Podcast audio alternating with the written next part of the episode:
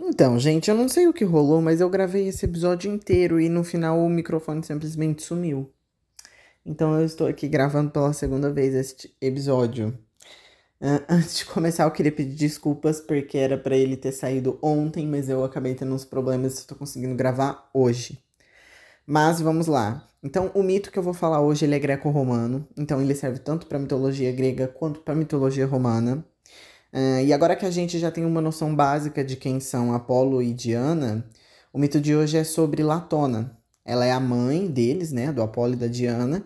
Em algumas regiões ela é conhecida como deusa do anoitecer, e em outras deusa do lar e da modéstia.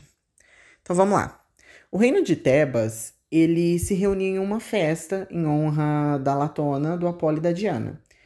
Eles levavam incenso para os altares, coroas de louro, faziam pedidos e promessas. Era um culto a esses três deuses. Mas aí, no meio dessa multidão, surgiu uma mulher muito conhecida chamada Niobe. E ela estava muito bem vestida, com ouro, pedras preciosas, enfim, ela estava dando nome. E assim, gente, essa mulher, ela era a rainha de Tebas, e o orgulho da família dela não era a riqueza, o poder do reino, mas sim os filhos que ela tinha, pois esta mulher tinha apenas 14 filhos. Isso mesmo, gente, 14 filhos, sete mulheres e sete homens. Ela parou no meio de todo mundo ali, né, do culto que estava acontecendo, uh, e aí ela começou a fazer um show. Eu vou parafrasear. Que loucura é esta? Preferir seres que nunca vistes àqueles que tendes diante dos olhos. Por que Latona deve ser cultuada e eu não? Coragem dessa mulher, gente. Meu pai foi Tântalo, recebido como convidado na mesa dos deuses. Minha mãe era uma deusa. Meu marido construiu e governa esta cidade. Tebas e Frígia é minha herança paterna. Seja para onde for que eu volte os olhos, contemplo os elementos do meu poder. E meu aspecto não é indigno de uma deusa. Acrescentai a tudo isso ao fato de que tenho sete filhos e sete filhas, e procuro genros e noras à altura da minha aliança. Faltam-me motivos para ter orgulho? Prefires a mim a essa latona? Filha do Titã com seus dois filhos? Tenho sete vezes mais. Em verdade, sou feliz e feliz hei de ser. Poderá alguém duvidar disso? A abundância é minha garantia. Sinto-me demasiadamente forte para ser vencida pela fortuna. Por mais que ela me tome, ainda me restará muito. Se eu perdesse alguns de meus filhos, dificilmente ficaria tão pobre como Latona, com seus dois únicos. Suspendei, esta, suspendei esta solenidade, tirai o louro de vossos frontes, e não prossigas este culto. Aí, minha gente, depois desse burburinho, dessa falação, o povo obedeceu e não terminou o culto. E, obviamente, né, a Latona ficou sabendo. Se brincar, ela até assistiu essa palhaçada. E do alto da montanha ela chamou seus filhos, dizendo: Meus filhos, eu que me sinto. Opa, me perdi, gente, pera. Meus filhos, eu que sinto tanto orgulho convosco e que me acostumara a considerar-me como a primeira das deusas depois de Juno, era dos gregos, né? Começo a duvidar se sou realmente uma deusa. Deixarei de ser cultuada inteiramente, a não ser que me protejas. E ela ia continuar falando, só que o Apolo interrompeu ela e disse para ela não falar mais nada, porque palavras somente adiariam o castigo. E a Diana simplesmente concordou com ele. E agora que o babado fica forte, né, minha gente? Porque adivinha, escondido nas nuvens, os dois desceram na cidade. Tudo tava normal, tudo tava bem, mas aí é como eu sempre digo, né, gente? Nada fica bem por muito tempo na mitologia. O povo da cidade estava trabalhando, como se fosse um dia normal.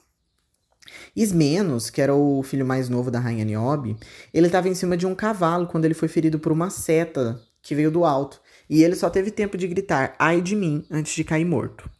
Outro filho dela ouviu o barulho do arco e tentou desviar, pulando do cavalo e correndo, mas a seta encontrou ele de qualquer jeito.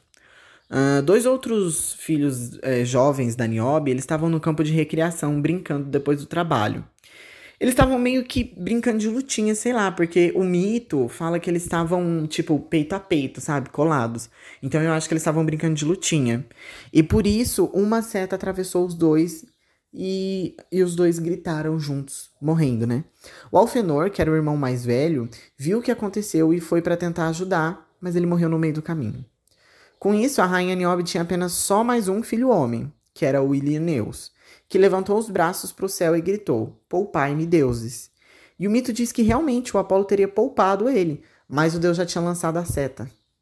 E assim, gente, como era meio que uma chacina, a rainha Niobe logo ficou sabendo, né?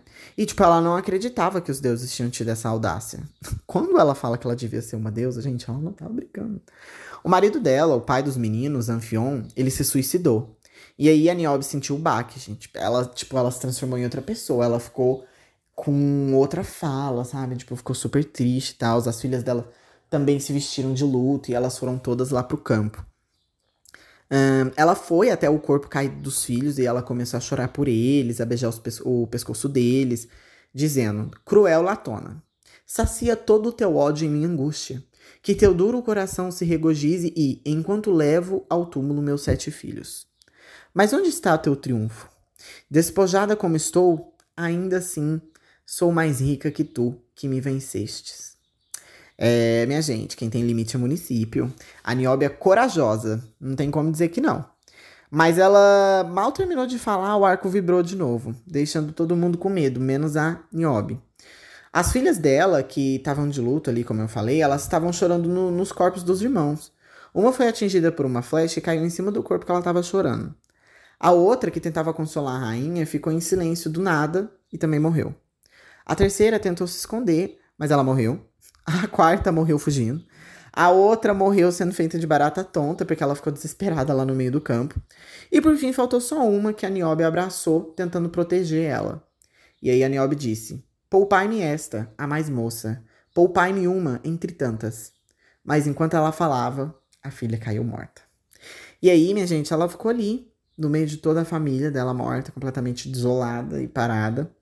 E dessa forma ela se transformou em pedra, mas os olhos dela não parou, não pararam de chorar.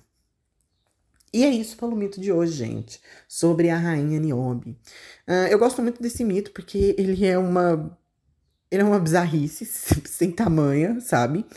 Uh, eu acho merecido para Niobe. Quer dizer, eu acho merecido em partes, né, gente? Acho que não tinha necessidade de ter matado todos os 14 filhos que ela tinha, né? Se bem que ela é bem debochada. Depois que ela perdeu sete, ela ainda falou que ela era mais rica que a Latona. Então, não dá para dizer. Uh, mas assim, é, se não me engano, gente, esse esse mito é, da rainha Niobe é conhecido como uma das tragédias gregas, tá? Eu não tenho certeza dessa informação. Sim, eu irei trazer mais para frente, com toda certeza, mas eu acho que esse mito é uma das tragédias gregas, né? Que tem também o Antígona, é, a história do, do Édipo também. Mas enfim, gente, é isso pelo episódio de hoje. Eu espero que vocês tenham gostado. Na semana que vem eu vou voltar com a mitologia nórdica. Eu dei uma paradinha aí, mas já estou voltando. E é isso. Não esquece de seguir o podcast lá no Instagram, arroba tudo de mitologia. Eu vou postar, tem duas artes lindas, duas pinturas lindas desse mito que eu vou postar no, no post sobre o episódio. E é por lá que eu me comunico com vocês também, né? Ontem eu avisei que não ia ter o episódio, que o episódio ia sair hoje.